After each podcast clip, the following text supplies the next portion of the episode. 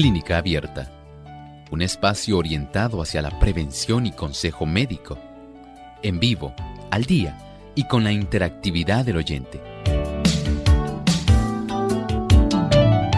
Clínica Abierta, poniendo al doctor a su alcance para un diálogo claro y honesto, porque nos importa su bienestar y salud.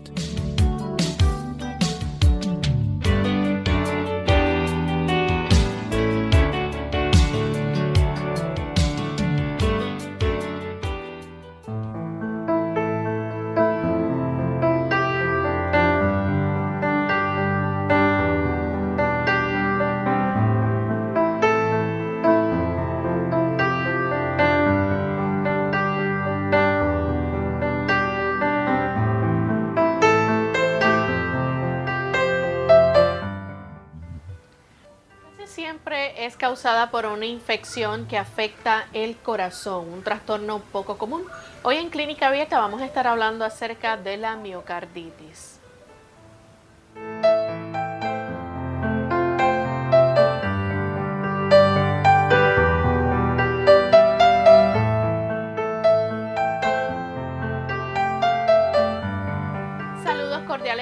Amigos de Clínica Abierta. Nos sentimos muy contentos nuevamente de poder compartir con ustedes en esta edición porque nos importa su bienestar y salud y estamos comprometidos con llevarles buena información para que usted pueda seguir cuidando de su salud. Con nosotros, como siempre, contamos con la colaboración y buena orientación del doctor Elmo Rodríguez. Saludos, doctor. Saludos cordiales Lorraine, muchas gracias al Señor por tener esta hermosa oportunidad de poder estar aquí reunidos con tantos buenos amigos. Muchas gracias por acompañarnos. Y también queremos darle saludos a nuestros amigos que se encuentran en sintonía a través de las diferentes emisoras que retransmiten Clínica Abierta. Es una gran familia una gran red de emisoras que a esta hora se unen para poder llevarles a ustedes este programa de salud. Hoy nuestro saludo va para los amigos de New Jersey que nos escuchan a través de RVM Radio. Ellos están en North Bergen, así que un saludo muy especial para los amigos de New Jersey. También saludamos con mucho cariño a los amigos que nos ven a través del canal La Verdad Presente en Trinidad, Nicaragua y a todos aquellos amigos televidentes que nos ven a través de Salvación TV, canal local 8.3. Nos sentimos contentos de saber que tantas personas disfrutan de nuestro programa, aprenden y aplican los consejos que se brindan aquí en nuestro programa. Vamos en esta hora pensamiento saludable.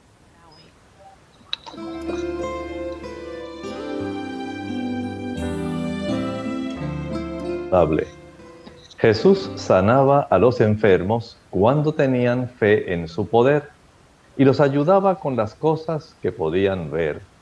Así les inspiraba confianza en Él por lo que se refiere a lo que no podían ver y los inducía a creer en su poder de perdonar los pecados. Esto se ve claramente en el caso del paralítico pues para que sepáis que el Hijo del Hombre tiene autoridad en la tierra para perdonar pecados.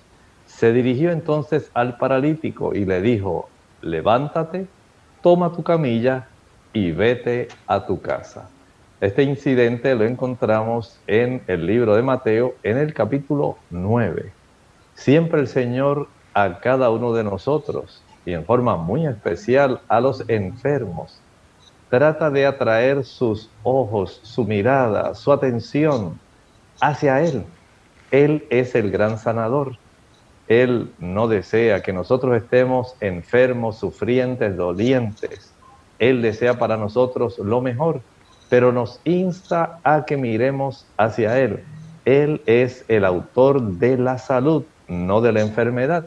Él es el que tiene la capacidad para restaurarnos, para ayudarnos, para bendecirnos. Y hoy está aguardando para que tú dirijas tu mirada hacia Él, el gran médico. ¿Qué te parece si lo haces hoy? Él ansía poder ayudarte. Y con ese pensamiento saludable vamos entonces en esta hora a dar comienzo a nuestro tema para el día de hoy.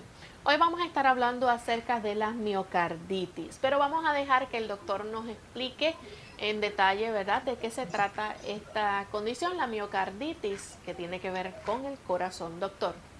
En realidad estamos hablando de una inflamación dentro de la región del músculo del corazón. Mío tiene que ver con músculo, cardio tiene que ver con corazón, itis con inflamación, inflamación del músculo cardíaco. Doctor, ¿y esto puede ocurrir en personas adultas como en niños?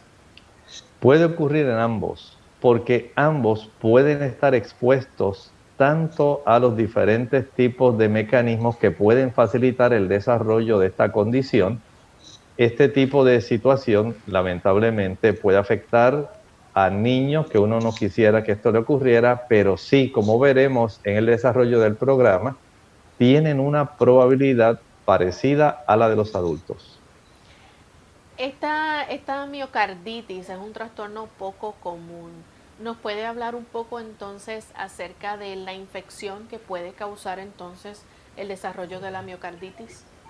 Sí, aun cuando es un trastorno poco común, hay que resaltar que las causas por las cuales se puede desarrollar este problema básicamente tienen que ver con nuestro sistema inmunológico.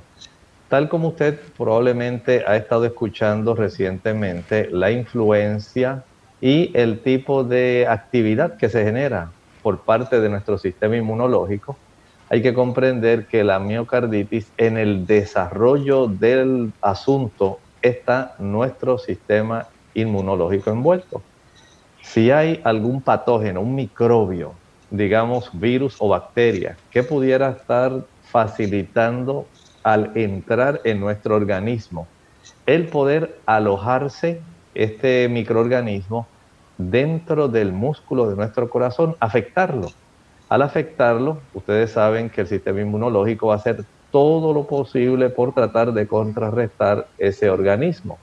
Al hacerlo, este tipo de, digamos, inmunidad que nosotros tenemos, el equipo del sistema inmunológico, va a expulsar ciertas sustancias conocidas como citoquinas y además de las citoquinas, otros factores que facilitan el que haya una gran cantidad de células blancas llegando hasta el lugar donde está la inflamación y la infección que ha sido producida por algún agente patógeno. Este tipo de infección que facilita la inflamación va entonces a atraer una serie de cambios que van a producir entonces la atracción y el daño que estos químicos y células que pertenecen a nuestro sistema inmunológico van entonces a afectar al músculo cardíaco. Doctor, esto también lo puede causar los virus y, y en este caso si fuera así, ¿qué tipo de virus? ¿Saben que hay coronavirus envueltos en este asunto? Me ha tocado leer en estos días en relación a cómo se ha estado observando que no solamente la influenza, que es un coronavirus, sino también el COVID-19 se ha podido detectar que afecta también el músculo cardíaco. Además de estos dos que pertenecen a la misma familia, podemos pensar en otros adenovirus. Hay también otros tipos de virus que pueden estar afectando, como el Coxsackie, el parovirus, el citomegalovirus. Noten entonces que dentro del ámbito de la microbiología y en el ámbito de los parásitos tenemos patógenos que podemos ahora comenzar a identificar como causantes de este tipo de infección que genera una inflamación que genera una respuesta inmunitaria cuya respuesta inmunitaria va entonces a afectar directamente el músculo cardíaco. Y en ese grupo pues tenemos este conjunto, adenovirus, virus Coxsackie, tenemos los paravirus, tenemos también el citomegalovirus y por supuesto los coronavirus, tanto el de la influenza como el COVID-19. Hay otras enfermedades que también pudieran estar relacionadas con esto y tienen que ver con infecciones bacterianas. Y Una de ellas pudiera ser, por ejemplo, la enfermedad de Lyme. Miren, tal como estábamos hablando, el mecanismo básico para desarrollar este problema de la miocarditis, de la inflamación del músculo del corazón, tiene que ver con nuestro sistema inmunológico. Una vez entra una sustancia patogénica, estamos hablando de un virus, como vimos hace un momento, pero también puede ser una bacteria. Digamos, como estaba mencionando Lorraine, la enfermedad de Lyme es una de esas bacterias que puede afectar. También la clamidia pueden afectar a los estreptococos. ¿Sabe usted que muchas personas que tienen infecciones recurrentes de garganta van a tener afecciones en el músculo cardíaco eventualmente? E incluso hasta en esas válvulas que precisamente están, digamos, delimitando diferentes áreas de nuestro corazón. Ellas, junto con otros tipos de problemas que también se están considerando en esta época como causantes de infecciones respiratorias. ¿Ha escuchado usted hablar del micoplasma? Pues sí, es un tipo de bacteria que se está considerando también como otro de los agentes causales. Fíjense que tenemos entonces como causas principalmente agentes patógenos. Primero los virus y además las bacterias. Bacterias tan comunes como las que usted aloja en la garganta, el estreptococo. Otras que le afectan al sistema respiratorio. Hablamos entonces del micoplasma. Otras que pudieran afectar áreas de los ojos y de las áreas, digamos, genitales, como la clamidia, y tenemos enfermedades que pueden ser en cierta forma de una ah, génesis o una afección multisistémica, como ocurre en el caso de Lyme.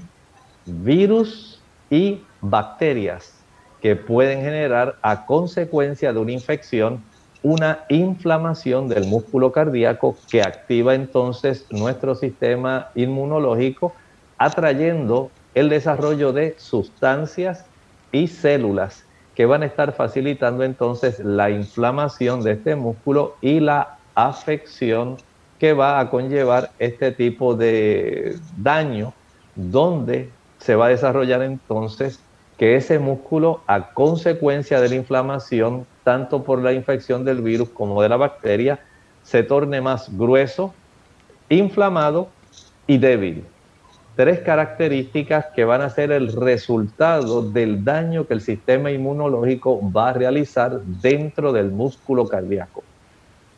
Vamos en este momento a hacer nuestra primera pausa y al regreso continuaremos entonces hablando más sobre este interesante tema. No se vayan. Una caminata te ayudará a quitarte las libras adicionales que acompañan el dejar de fumar y reduce el riesgo de una recaída para mantener tu apetito bajo control y optimizar tu metabolismo, nada es mejor que el ejercicio diario. Caminar te ayuda a pensar con mayor claridad para que puedas lidiar con retos nuevos, tales como mejorarte en tu trabajo o educación. Mejora tu sentido de bienestar, alivia el estrés, mejora tus patrones de sueño, encuentra tiempo para ti. Caminar hace todo esto y más.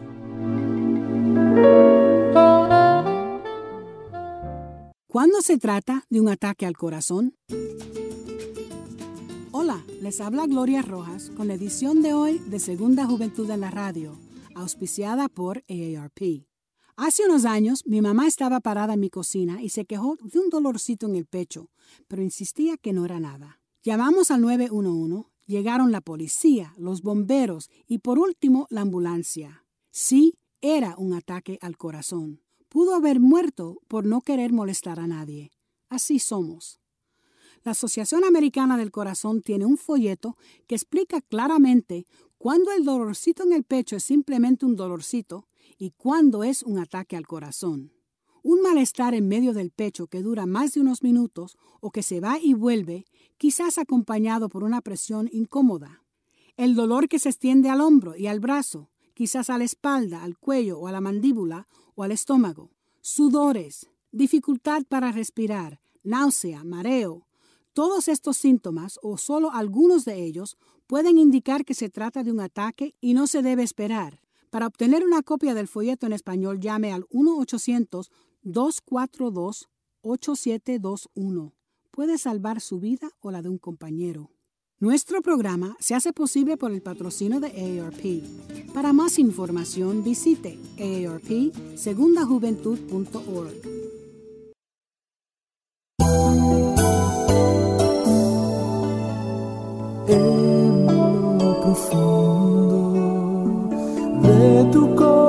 corazón. Sientes que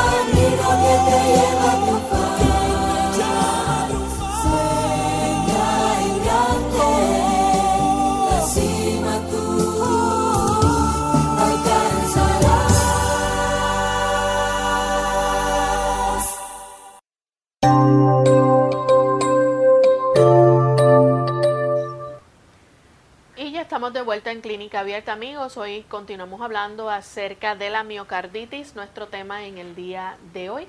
Antes de la pausa, el doctor nos estaba hablando, ¿verdad? ¿Cuáles son las diferentes eh, cosas que pueden causar que se desarrolle la miocarditis? Entre ellas, enfermedades como la enfermedad de Lyme, enfermedades infecciosas bacterianas, pero también hay virus que pueden estar relacionados con esto. Doctor, ¿hay también otras causas que pudieran relacionarse, por ejemplo, como reacciones alérgicas a medicamentos? ¿Tienen que ver con esto? Efectivamente, sí, como estamos hablando de causas por las cuales se puede inflamar ese músculo cardíaco, hay que considerar, por ejemplo, las alergias que se van a estar desarrollando a consecuencia del uso de ciertos fármacos. Pudiera ocurrir, por ejemplo, cuando las personas utilizan quimioterapia.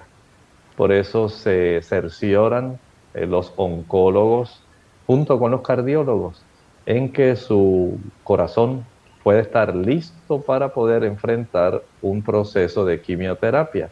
Ellos no desean que su músculo cardíaco esté débil, que esté inflamado y que esté grueso. Recuerden que estas son las tres diferentes cualidades que va a estar desarrollando el corazón a consecuencia de la inflamación del músculo del corazón. Doctor, ¿y aquellos químicos del medio ambiente, cuando una persona está expuesta a esto, qué puede hacer esto también con relación a la miocarditis?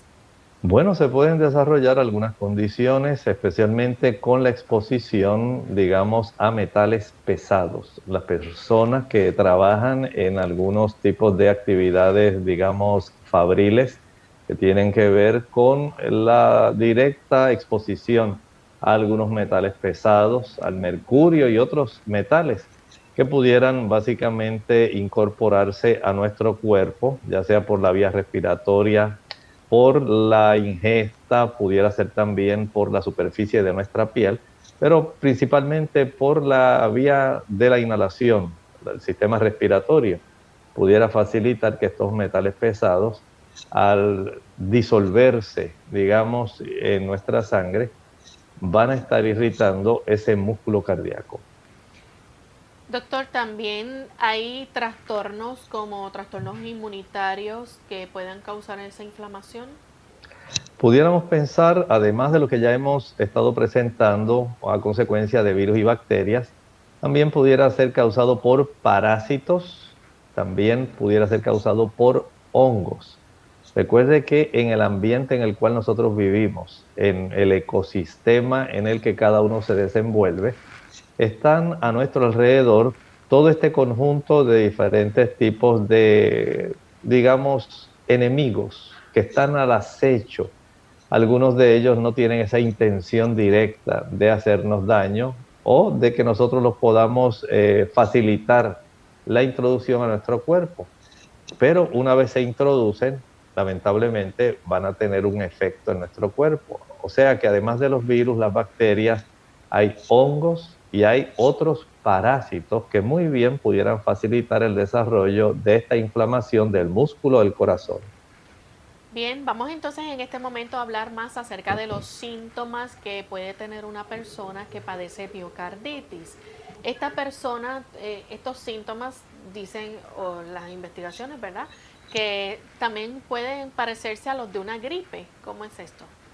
Pudiera ser así. O sea, es eh, hasta en algunas personas, digamos, posible que no haya desarrollo de ningún tipo de síntomas a veces pudiera ocurrir, digamos, en las personas que han estado expuestas a radiación. Digamos que la dama, una dama, estuvo con algún tipo de cáncer mamario de su mama izquierda. Se le administró radiación y ha pasado el tiempo. Inicialmente no hubo alguna manifestación, pero pasado el tiempo, entonces comenzó a desarrollar manifestaciones, síntomas Independientemente de eso, puede ser que la persona, digamos, sufrió una influenza muy fuerte y básicamente atravesó todo el proceso de la influenza, se recuperó y no ha manifestado ningún tipo de sintomatología. A veces, como estaba mencionando Lorraine, sí pudiera entonces desarrollarse algunos síntomas parecidos a la gripe. Y, por ejemplo, la persona pudiera tener ese desarrollo, por ejemplo, de fiebre, que es señal de una infección, pudiera tener dolor de cabeza, pudiera tener dolores musculares, dolor de garganta, diarrea y hasta erupciones en la piel. Esto es parte de un cuadro que usted diría, bueno doctor, pero eso básicamente puede ocurrir de una manera bastante similar, digamos que es bastante inespecífico porque cuando yo me enfermo, digamos, de alguna gripe, me da ese tipo de sintomatología. Pues sepa usted que cuando hay miocarditis, usted puede tener ese cuadro parecido, porque precisamente usted tuvo, digamos, el agente que causa la gripe, ese tipo de, digamos, virus de la influenza, pues como le invadió, se multiplicó, desencadenó la serie de situaciones que facilitan el desarrollo de citoquinas, factores de movimiento de leucocitos, el que llegan a los leucocitos, las células T, las células B, y comenzar entonces el proceso inflamatorio y el daño al músculo. Inicialmente usted lo que tuvo fue más bien el desarrollo de la sintomatología o el cuadro parecido al de una influenza, pero usted desconoce que el músculo de su corazón ahora se ha tornado más inflamado, más grueso, y por supuesto podemos decir que más débil. Doctor, una persona que padece de miocarditis obviamente va a sentir dolor en su pecho, ¿no? Puede sentirlo e incluso este tipo de dolor en el pecho, ese dolor torácico, pudiera asemejar el que desarrolla una persona cuando está desarrollando un ataque cardíaco. Esa sensación opresiva como si estuviera un gran peso oprimiéndole su pecho. Esto es parte del cuadro que se puede estar observando. ¿Puede padecer también de fatiga o fiebre en, algún momento? Sí, además del cuadro parecido al de una influenza, puede además esta persona tener fatiga y sensación de desmayo. Esto es parte del cuadro clínico que se puede estar observando e incluso tal como ocurre cuando ocurren los casos de la influenza. Puede la persona tener inflamación de otras partes del cuerpo, pero particularmente de las áreas articulares. Ocurre también con la enfermedad de Lyme y de otros de los agentes que hemos estado hablando. O sea que hay una similitud desde el punto de vista de los signos y síntomas con otras condiciones que nosotros conocemos y que pudieran ser bastante comunes y por esto pudiera ser pasado por alto. Doctor, también la persona puede sentir eh, hinchazón en las piernas y que tenga entonces palidez en su rostro y sus manos. Puede ocurrir, recuerden esto, al afectarse el músculo del corazón, al tornarse grueso, al estar inflamado y al estar débil, no va a estar facilitando la eficiencia de esa bomba que es el músculo del corazón. Si esta bomba debiera estar impulsando un volumen específico de sangre en un tiempo específico, digamos 60 latidos por minuto, 70 latidos por minuto, ahora a consecuencia del engrosamiento de la inflamación y de la debilidad, no se puede manejar el mismo volumen y además no se puede impulsar con tanta eficiencia la sangre para que se pueda realizar todo el ciclo adecuadamente donde nuestros tejidos van a estar recibiendo una buena cantidad de sangre oxigenada y nutrida y facilitando el retorno al mismo corazón que está inflamado el, la cantidad de sangre que llega por la vía venosa a las cámaras derechas del corazón. Por lo tanto, es, eh, digamos, conveniente que nosotros podamos recordar que sí puede desarrollarse cierto tipo de insuficiencia cardíaca. El músculo está más débil y sí puede desarrollarse entonces este tipo de situación donde comienzan a hincharse las piernas de esta persona que la persona entonces va a comenzar a padecer de mala circulación, por ejemplo. Podemos decir que va a manifestar trastornos circulatorios y se puede evidenciar, por ejemplo, va a tener las manos y los pies van a estar más pálidos, van a estar más fríos, señal de que en realidad se está facilitando el desarrollo de una mala circulación. Aparte de eso, doctor, ¿cómo se afecta la frecuencia respiratoria? Bueno, se va a acelerar. Recuerde que al ocurrir este problema donde usted tiene un corazón que está inflamado, que está grueso y que está débil, no puede manejar incluso la misma frecuencia, perdón, la misma cantidad, volumen de sangre que sale del ventrículo derecho hacia la zona de los pulmones y que regresa de los pulmones al ventrículo izquierdo, al área de la aurícula izquierda para entonces llegar al ventrículo izquierdo y ser bombeado a todo el cuerpo. Esta ineficacia, porque ahora al estar engrosado puede llenar un menor volumen de sangre y ustedes saben que esa sangre que está repleta de eritrocitos, cada eritrocito está repleto de moléculas de hemoglobina y cada molécula de hemoglobina se va a encargar de transportar moléculas de oxígeno. Si usted no puede manejar un volumen normal de sangre, tal como usted le ocurría antes de esa infección o de la afección, porque dijimos que no solamente por virus y bacterias, pudiera desarrollarse, digamos más bien, por la quimioterapia, por los metales pesados, por hongos, parásitos, radiación. Y a veces no se va a saber hasta la causa exacta. Por causa de esos diferentes tipos de razones, entonces se afecta ese músculo, ya no puede funcionar igual y al tener esa menor disponibilidad de transportar oxígeno, eh, la persona va a desarrollar entonces un aumento en la frecuencia respiratoria y es más, va a desarrollar también hasta un aumento del ritmo cardíaco. ¿Por qué? Porque está manejando un menor volumen y además de que el volumen es menor, se está transportando una cantidad menor de oxígeno, menor cantidad de nutrimentos y lo está haciendo bajo las condiciones de un músculo que está debilitado.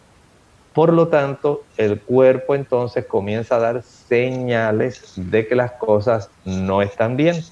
De tal manera que entonces lo que hemos estado hablando, el dolor torácico, que semeja al de un ataque cardíaco, la fatiga y la sensación de desmayos, la fiebre, el dolor de cabeza, los dolores musculares, el dolor de garganta, las diarreas, las erupciones cutáneas, la inflamación o dolor articular, la hinchazón de las piernas, la palidez de las manos y los pies, la respiración rápida y el ritmo cardíaco rápido. Básicamente son los síntomas más comunes, aunque recuerden, hay personas que es posible que no manifiesten sintomatología alguna. Vamos en este momento, amigos, a hacer nuestra segunda y última pausa. Cuando regresemos, continuaremos hablando más sobre este tema y si ustedes tienen preguntas también las pueden compartir con nosotros. Ya regresamos.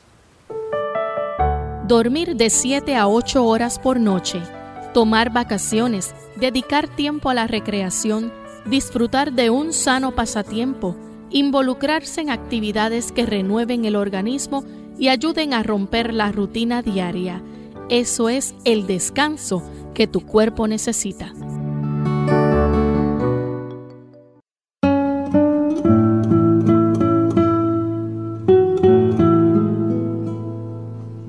Para todos, la edad de oro de cualquier cosa es cuando formamos parte de ella.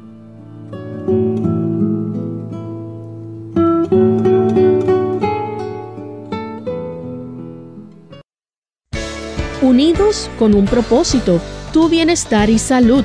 Es el momento de hacer tu pregunta llamando al 787-303-0101 para Puerto Rico, Estados Unidos 1866-920-9765 y llamadas internacionales al 787-763-7100 o al 787 282 5990.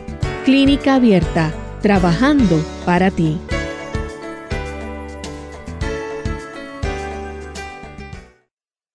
Clínica Abierta. Ya estamos de vuelta en Clínica Abierta, amigos. Continuamos con este interesante tema de la miocarditis en nuestro día. Y antes de la pausa, el doctor nos estaba hablando acerca de los diferentes síntomas que puede experimentar un paciente con miocarditis puede tener hinchazón, puede tener una frecuencia de ritmo cardíaco rápido, de respiración rápida, también inflamación, dolor torácico, fatiga, puede hasta desmayarse, sentir fiebre. Adicional a esto, doctor, ¿hay algún otro síntoma que pudiera también mencionarse?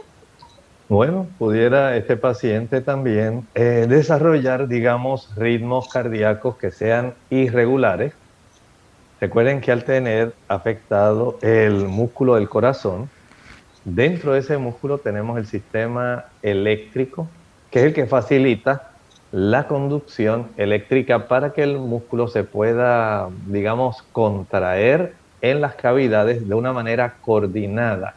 Aunque hay una diferencia de algunos milisegundos, podemos decir que es la forma como se facilita la contracción de las aurículas y después de los ventrículos. Gracias a esa coordinación, este tipo de afección pudiera estar facilitando el desarrollo de ritmos cardíacos anormales y estos ritmos cardíacos anormales pudieran, digamos, facilitar el desarrollo de desmayos. Si usted está bombeando poca sangre, y lo está haciendo en una frecuencia irregular. Esto puede facilitar que haya una dificultad para que el cerebro pueda recibir la cantidad suficiente de sangre y la persona se pueda desmayar. También se puede observar una poca producción de orina en algunas personas. Recuerde que aún para llegar la sangre a nuestros riñones tiene que atravesar después de haber eh, recorrido todo el trayecto de la aorta torácica abdominal para entonces ir hacia las arterias renales. Si no hubiera un buen volumen, un volumen adecuado, porque el corazón está débil y además está impulsando una menor cantidad de sangre, entonces la producción de orina también se va a afectar. ¿Qué tipo de pruebas se realizan entonces para diagnosticar la miocarditis? Es un tipo de condición que pudiera ser un poco difícil de diagnosticar, pero la persona, por ejemplo, siempre va a darle al médico cierta información respecto a el antecedente de haber estado expuesto a alguna de las causas que mencionamos, virus, bacterias, hongos, parásitos, metales pesados, quimioterapia, radiación, todas estas que estábamos mencionando que pudieran estar entonces afectando este desarrollo. Pero además de esa información, entonces el médico le va a auscultar. Va a escuchar a ver cómo están los latidos del corazón. Si estos latidos son muy frecuentes, si son irregulares. También observará cuál es la frecuencia respiratoria que tiene esta persona. Esto le va a dar al médico una información muy importante, tanto si el paciente es un niño como un adulto.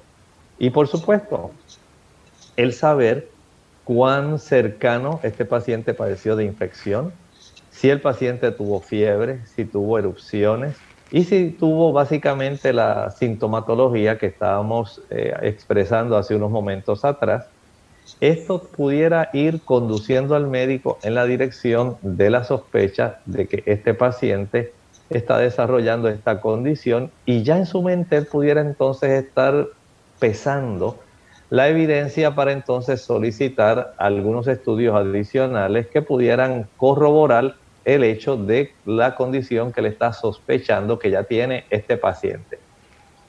Bien, doctor, entonces, además de esto, ¿hay algunas señales, por ejemplo, de enfermedades cardíacas o pulmonares que se puedan asemejar con la miocarditis? Sí, estábamos hablando, por ejemplo, de cómo las personas pueden tener este tipo de trastornos, ¿verdad? De que se puedan desarrollar otros tipos de señales infecciosas, pero básicamente podemos decir que gracias al uso de ciertos tipos de estudios, se pudiera comenzar a descartar qué está ocurriendo. Digamos, pensamos rápidamente en un electrocardiograma, pensamos en una radiografía, para poder entonces ir haciendo esta asociación. Por ejemplo, digamos que en la radiografía este paciente se le observa un corazón agrandado y se da cuenta el médico de que en el electrocardiograma hay una serie de irregularidades en el ritmo, hay irregularidades en el, digamos, en las espigas, en la frecuencia. Esto le va a dar entonces al médico una sospecha de la afección cardíaca porque generalmente estos pacientes antes de la situación eran personas normales, pero ahora se están dando cuenta de que tiene unas afecciones que están indicando que sí, que evidentemente hay trastornos en el músculo del corazón y esto pues, aunque para muchas personas pasa básicamente desapercibido, podemos decir que en otras va a ser más evidente y el uso de este tipo de estudios nos va a ayudar para detectar la condición. Doctor, ¿cómo puede ayudar una radiografía en ese sentido, una radiografía de tórax? Bueno, si se visualiza un agrandamiento del músculo del corazón, vamos a sospechar que ese corazón está inflamado aunque en otras ocasiones podemos decir que tiene que ver más con el aspecto de un manejo de una alta presión. Pero si no hay una, digamos, un historial de hipertensión arterial, hay que comenzar a pensar en estas situaciones. ¿Otras pruebas que se puedan realizar si son necesarias? Bueno, si se sospecha que está la miocarditis, podemos pensar en algunos exámenes adicionales, por ejemplo, un cultivo de sangre, un hemocultivo. Además del electrocardiograma, además de la radiografía de pecho, un cultivo de sangre va a ayudar para que se pueda saber si es por estas causas de las cuales estábamos hablando, principalmente si son bacterianas. Y si son bacterianas, hablábamos del estreptococo, principalmente, de otros tipos de bacterias como las de la enfermedad de Lyme, que pudieran estar involucradas, como la clamidia también. Y esto le daría entonces una forma de que el médico pudiera ayudarse. Si fuera una enfermedad más bien viral, el médico va a ver entonces cómo se encuentra la fórmula blanca y cómo ésta pudiera indicar un tipo de afección que nos puede dirigir en dirección a una infección bacteriana o directamente a una infección viral. Entonces, si fuera así, como en este caso que estamos viviendo actualmente, se van a solicitar algunos estudios para detectar los anticuerpos contra el virus. Digamos que es el virus de la influenza. Si es un virus Coxsackie, si es un adenovirus, si es un paravirus. El desarrollo de estos tipos de anticuerpos ayuda para que pueda entonces el médico ya tener una sospecha de que esto pudiera estar íntimamente asociado con el diagnóstico que él está pensando. Bien, doctor, además de esto, ¿se puede realizar entonces también eh, un conteo completo de sangre y otras pruebas especiales para detectar Sí, hay pruebas especiales como por ejemplo para detectar la presencia en sangre del PCR, que es actualmente una de las más que se está utilizando para poder detectar ya de una manera definitiva, por ejemplo, si la persona está padeciendo del Coxsackie o, perdón, del COVID-19. Ya con esto se puede detectar específicamente si el cuerpo entró en un proceso más bien de desarrollar una condición que está respondiendo desde el punto de vista inmunológico a la infección, a la inflamación que el agente viral pudiera estar desarrollando. Hablando acerca entonces del tratamiento a llevarse a cabo con un paciente de miocarditis, ese tratamiento eh, ¿En qué consiste?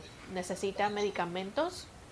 Claro, sabemos que si es una condición bacteriana, tenemos que suplirle a este paciente el antibiótico necesario para poder ayudarlo, para que él pueda tener el beneficio de sobrepasar rápidamente la infección que está enfrentando y que pudiera ser tan perjudicial.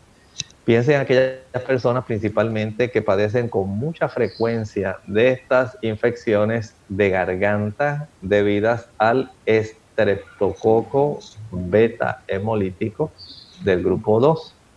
Sabemos que las personas que padecen con mucha frecuencia de este tipo de infección van a estar requiriendo la administración de penicilina o de otros antibióticos que se le puedan administrar para estar combatiendo este tipo de infección.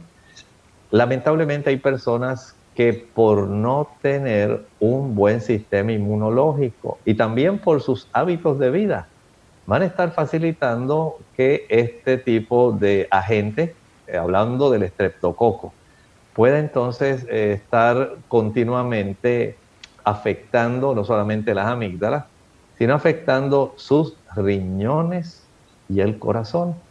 Piense, por ejemplo, en esos niños que les encanta el azúcar. Mientras mayor sea el consumo de azúcar, de jugos, maltas, refrescos, bombones, helados, paletas, bizcochos, galletas, flanes, chocolates, tantos tipos de productos azucarados, ya sabe que usted le va a impedir a su sistema inmunológico que éste se encuentre en una condición óptima para poder neutralizar el ataque del estreptococo. Y por eso los padres llaman y me dicen, doctor, ¿qué es lo que tengo que hacer? Porque ya el médico de cabecera me está recomendando que le extirpe, perdón, las amígdalas a mi hijo. ¿Se las debo extirpar? Mire, lamentablemente no son generalmente las amígdalas las culpables. Tendemos a echarle la culpa a las estructuras de nuestro cuerpo, cuando en realidad los culpables somos nosotros por nuestros hábitos de estilo de vida. Si usted quiere facilitar el que su sistema inmunológico esté fuerte y que su niño no esté padeciendo casi mensualmente de infecciones de garganta, para que el médico entonces le tenga que decir, pues mire, ya la frecuencia con que este niño se está afectando sus amígdalas y su cuerpo general, amerita que usted le extirpe las amígdalas. El problema no son las amígdalas. En realidad el problema es el estilo de vida del niño que usted en cierta forma le está facilitando. Porque si usted le compra los dulces, si usted le suministra todo este tipo de productos que son tan azucarados y que ya se sabe, porque ya eso está evidenciado, de cómo eso va a disminuir la capacidad defensiva del organismo, por favor, no se lo compre. Si además de esto, usted le facilita al niño que él pueda estar jugando diariamente al aire libre y al sol, aquí tenemos entonces dos factores que van a ser muy útiles para ayudarlo para que el sistema inmunológico pueda estar en óptimas condiciones. El sol tiene un efecto que es bactericida y es viricida. Esto ayuda para que entonces el, nuestro cuerpo pueda estar en una actitud mucho más a la defensiva.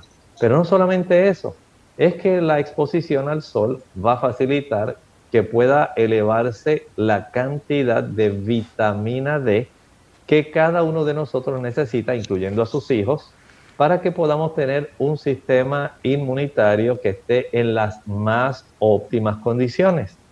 Cuando se ejercita al aire libre, nuestro cuerpo va a facilitar también la producción de moléculas que van a estar facilitando, son moléculas peroxidadas, que van a facilitar el aniquilamiento de muchos de estos patógenos. Si usted le da esa facilidad, usted lo ayuda. Por otro lado, si además de quitarle el azúcar, entonces usted va al lado positivo, vamos a proveerles de aquellas sustancias que lo van a ayudar, que lo van a proteger para que no sea una víctima de las bacterias, especialmente del estreptococo beta hemolítico. ¿Qué voy a hacer? Bueno, usted le va a dar una mayor fortaleza a las mucosas de esa área de la orofaringe. ¿Que ¿Cómo lo hace? Sencillamente usted le va a facilitar la ingesta de aquellos tipos de alimentos que son principalmente intensamente anaranjados. Ahí tenemos una buena cantidad de carotenoides. Piense, por ejemplo, en la papaya, piense en el mango, piense también en otros productos que son riquísimos y que a usted le agrada, como la guayaba, las acerolas, ellas tienen beta caroteno, pero también los tenemos, por ejemplo, en los pimientos, los tenemos también en algunas hojas, como sabemos que la espinaca tiene. Y estos son precursores de la vitamina A que le da fortaleza a las mucosas. Pero también piensa en la vitamina C. La vitamina C facilita que nuestro sistema inmunológico pueda producir una sustancia llamada interferón. Cuando usted consume chinas, cuando consume naranjas dulces, toronjas, tamarindos, acerolas, guayaba, que además de los carotenoides tienen vitamina C, usted es grandemente beneficiado porque esta sustancia principalmente ayuda a inactivar a los virus, pero no quiere decir que sea exclusiva para los virus. Ayuda también a potenciar su sistema inmunológico para que esté más activo contra cualquier agente que pudiera ser, digamos, infeccioso. Desde ese punto de vista, provéale eso a sus hijos. También provéale, provéale una buena cantidad de antioxidantes.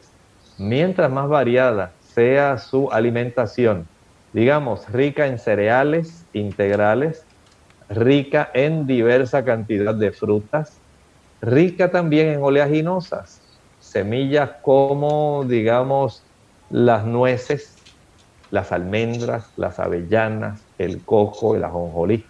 Eso nos va a ayudar para que el niño esté mucho más fuerte y tenga la oportunidad de producir, escuche bien, los anticuerpos.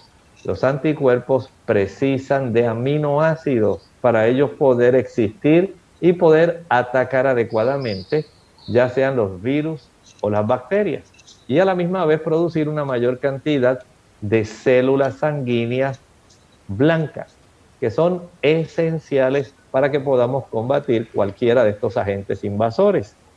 Asimismo también tiene usted la oportunidad de utilizar buena cantidad de otros factores cómo le van a ayudar al niño. Por ejemplo, el que su niño pueda dormir adecuadamente temprano cada noche. El sueño va a estar potenciando la capacidad que tiene el sistema inmunológico para estar en las más óptimas condiciones. Si su niño se acuesta tarde, digamos que su niño es de esos que se acuestan a las 10, a las 11 cuando los papás se acuestan, que apagan el televisor. Entonces, básicamente usted dice, ahora todo el mundo a la cama. Su niño va a necesitar una mayor cantidad de sueño para que el sistema inmunológico pueda estar en las más óptimas condiciones. Ya acostándose tarde no lo va a lograr. Mire cuántas cosas usted puede hacer para que su niño no tenga que sufrir la extirpación de sus amígdalas. Pero desde el punto de vista estricto, si es que ha tenido infecciones por estreptococo beta hemolítico, va a necesitar antibióticos para poder ayudarse. Doctor, tenemos a Ramona de la República Dominicana con una pregunta. Adelante, Ramona.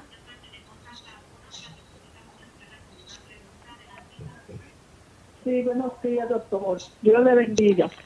Yo le estoy llamando, doctor, porque yo soy una señora que tengo 78 años y, y entonces me siento que por X tiempo me da como un problema en la faringe, como que me pongo media ronca. Y entonces yo hago gárgaras de, de, agua tibia con sal de limón y siempre me siento por momentos como que me pongo ronca pero esa momento yo me la siento en la faringe, no arriba, donde está la míndula, no, sino más para abajo, más para abajo. Y, y también otra cosa que entre veces eh, me da como un poquito de taquicardia. Si tengo una emoción o algo, que hay, o tenga alguna incomodidad, eh, me produce taquicardia también, doctor. A ver que usted me puede ayudar. ¿Cómo no? Gracias por su consulta las personas como usted que tienen este conjunto de síntomas, recuerde que no necesariamente todo organismo que nos afecta en la garganta va a estar necesariamente produciendo, digamos, este cuadro. Si entendemos que si el sistema inmunitario está débil, principalmente los virus y las bacterias pudieran afectar, pero también debe tomar en cuenta como sospecho que es su caso, que no necesariamente el tipo de afección que usted tiene más abajito ahí de las amígdalas en la garganta, no necesariamente tiene que ver con algún virus o bacteria. Pudiera ser que usted esté manifestando más bien un cuadro más típico de aquellas personas que sufren reflujo gastroesofágico y que esta sea la razón por la cual usted tiene una mayor inflamación en esa área que está mucho más abajo que pudiera también manifestarse con, digamos, ronquera, incomodidad e inflamación. Sí, a veces puede desarrollarse algún tipo de laringitis, pero generalmente no se perpetúan durante mucho tiempo. Básicamente se desaparecen en menos de unos cuatro días si la persona guarda reposo y silencio y se ayuda. Pero desde el punto de vista general, no creo que en este momento usted esté desarrollando algún tipo de infección como las que hemos mencionado, aunque sí, si usted está ya diagnosticada con algún reflujo gastroesofágico, debe atenderse con su médico. Bien, ya prácticamente en los minutos, minutos finales que nos quedan, doctor, ¿algún consejo que usted quiera brindar a las personas que nos sintonizan de cómo se puede prevenir la miocarditis? Bueno, sencillamente recuerde que una vez usted desea prevenirla, lo más importante siendo que los virus y las bacterias vienen siendo aquellos agentes que principalmente la van a causar, usted tiene que tener un sistema inmunológico que esté en óptimas condiciones. Usted no puede darse el lujo de facilitar que este tipo de agentes invasores puedan dañar su organismo. Igualmente, usted puede proteger a sus hijos. Recuerde que sus hijos no están exentos de este tipo de daño. El que usted sufra, por ejemplo, del, estreptococo beta hemolítico, no solamente puede afectar el miocardio, el músculo del corazón, puede afectar las válvulas del corazón y puede afectar también la función renal. Puede afectar los, las articulaciones de su hijo Note entonces que es muy importante que usted mantenga las más óptimas condiciones de desarrollo y de función del sistema inmunológico. Cuídese. El doctor Sol está esperando por usted. El doctor nutrición ansía que usted pueda nutrirse adecuadamente. El doctor descanso le aguarda para que usted le dé debido descanso a su cuerpo. El doctor ejercicio quiere que nuestra sangre esté en la más óptima circulación para evitar que pueda haber entonces ese tipo de facilidad con la cual el virus o la bacteria se pueda estar reproduciendo. El doctor temperancia evite el uso de aquellos productos que son azucarados y que pueden debilitar la capacidad del cuerpo para protegerse. Vea que el, el doctor aire le está guardando también para producir esas sustancias que producen moléculas de peróxido. El doctor agua quiere que su situación de sangre esté fluida, fácil y que le facilite entonces a las diversas células blancas moverse con mucha facilidad para neutralizar al invasor antes de que llegue a introducirse en el músculo del corazón, causar inflamación, engrosarlo y debilitarlo. Usted tiene esa oportunidad. Si ya fue infectado, no olvide, hay que darle antibióticos si fuera por causas virales, hay que proveerle antiinflamatorios, en algunos casos inmunoglobulina, hay también que trabajar con una dieta sea baja en sal y ayudar al pobre corazón reduciendo la actividad para que usted pueda manejar mejor la situación al igual que facilitar un mejor funcionamiento de los riñones. Es muy probable que a veces se desarrolle insuficiencia cardíaca. Cuídese, el Señor lo quiere usted saludable. Bien amigos, ya se nos ha acabado el tiempo. Agradecemos al doctor por la orientación que nos ha dado en cuanto a la información de la miocarditis en este día y queremos invitarles a que mañana nuevamente nos acompañen en nuestro segmento de consultas donde usted puede hacer su pregunta. Así que sea parte de nuestro programa, llámenos y participe. Nos despedimos entonces con la siguiente reflexión final. La reflexión final es una reflexión sencilla, pero muy adecuada. Dice Jeremías 36, 33, 6. Dice aquí, he aquí que yo les traeré sanidad y medicina y los curaré y les revelaré abundancia de paz y de verdad. Que el Señor le bendiga. Nosotros nos despedimos y será entonces hasta la siguiente edición de Clínica Abierta. Con cariño compartieron el doctor Elmo Rodríguez Sosa y Lorraine Vázquez. Hasta la próxima.